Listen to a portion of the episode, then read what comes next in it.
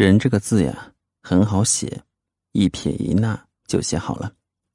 我相信没有人不会写“人”这个字，因为呢，太容易了。但是呀，写完这个字以后啊，你要问一问自己，什么是人？人是什么？这个时候呢，你就会发现，人字好写，但是不好懂。岂止是不好懂啊，根本就是很难懂。请问大家，什么是人？迄今为止呢，不管是哲学家、科学家，还是哪一个有学问的人，都不敢替人下定义，因为呢，他提出来任何定义，大家都不能全然接受，这很奇怪。我们来举个例子啊，有人说，人是政治动物，你说很对，书上写了那么多热衷于搞政治，但是也有人摇头。他说：“我对政治一点兴趣都没有，怎么算是政治动物呢？”他一辈子不搞政治，也是人，可见这一句话不是普遍为大家所认同的。有人说，人是没有羽毛的两足动物，你说的很对。可是呢，有一次大家在讨论的时候，厨师正好把一只鸡从滚烫的水里面拿出来。没有羽毛，也是两只脚，但是它是人吗？可见，没有羽毛的两足动物不能够代表人。有人说，人是有权胡说八道的动物，也对，差不多所有人都在胡说八道。可是呢，也有人从来不胡说八道的。那你怎么说人是胡说八道的动物呢？还有各种各样的说法。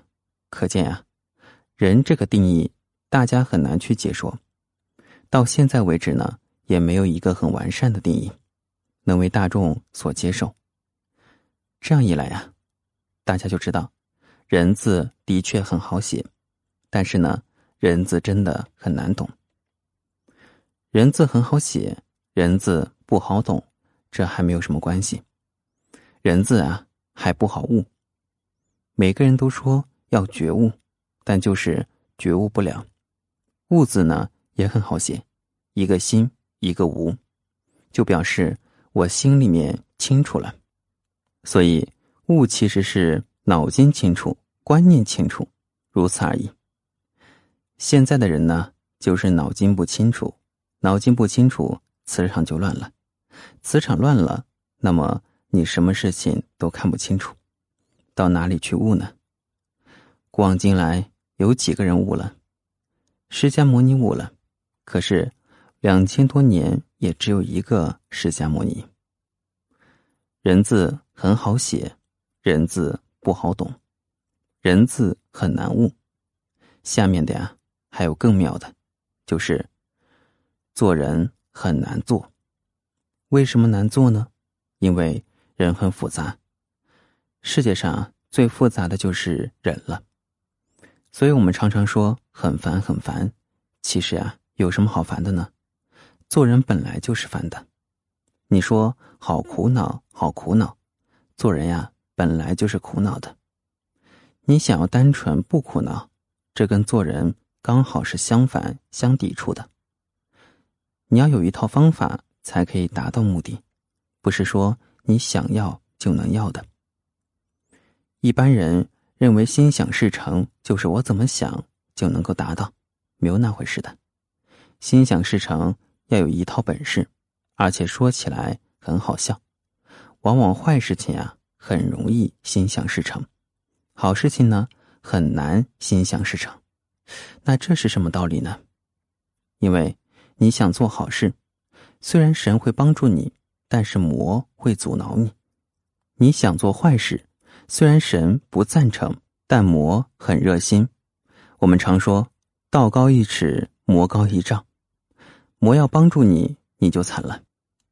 你想做坏事，一下子就做成了；想做好事呢，很难。这才叫做好事多磨。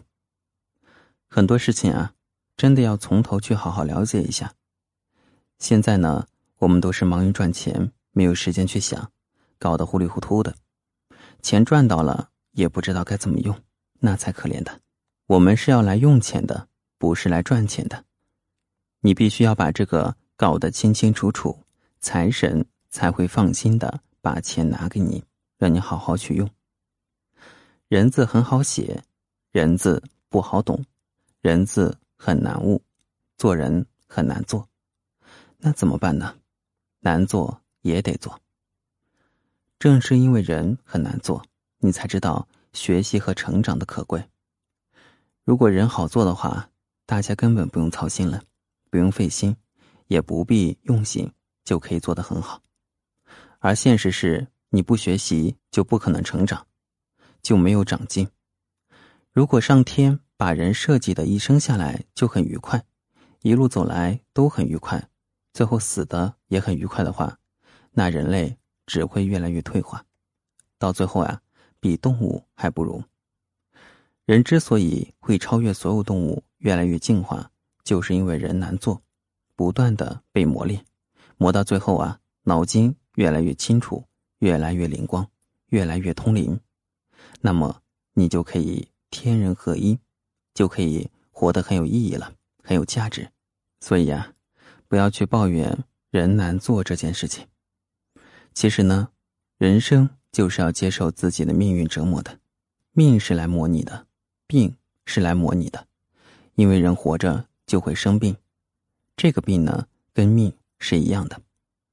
从这个角度去想，你就会放弃抱怨，就不会觉得自己很委屈，不会老是羡慕别人，不会跟别人比来比去，总觉得自己最吃亏。然后你的心情就很愉快，心情愉快之后呢，你就知道自己该怎么走，就不会浪费时间了。这对你来讲是最有利的。好，那么我们第三章的内容就全部学习完毕了。那么接下来我们会进入到第四章的内容里面，叫做借鬼神提升道德，起心动念要及时端正，是怎么回事呢？欢迎关注。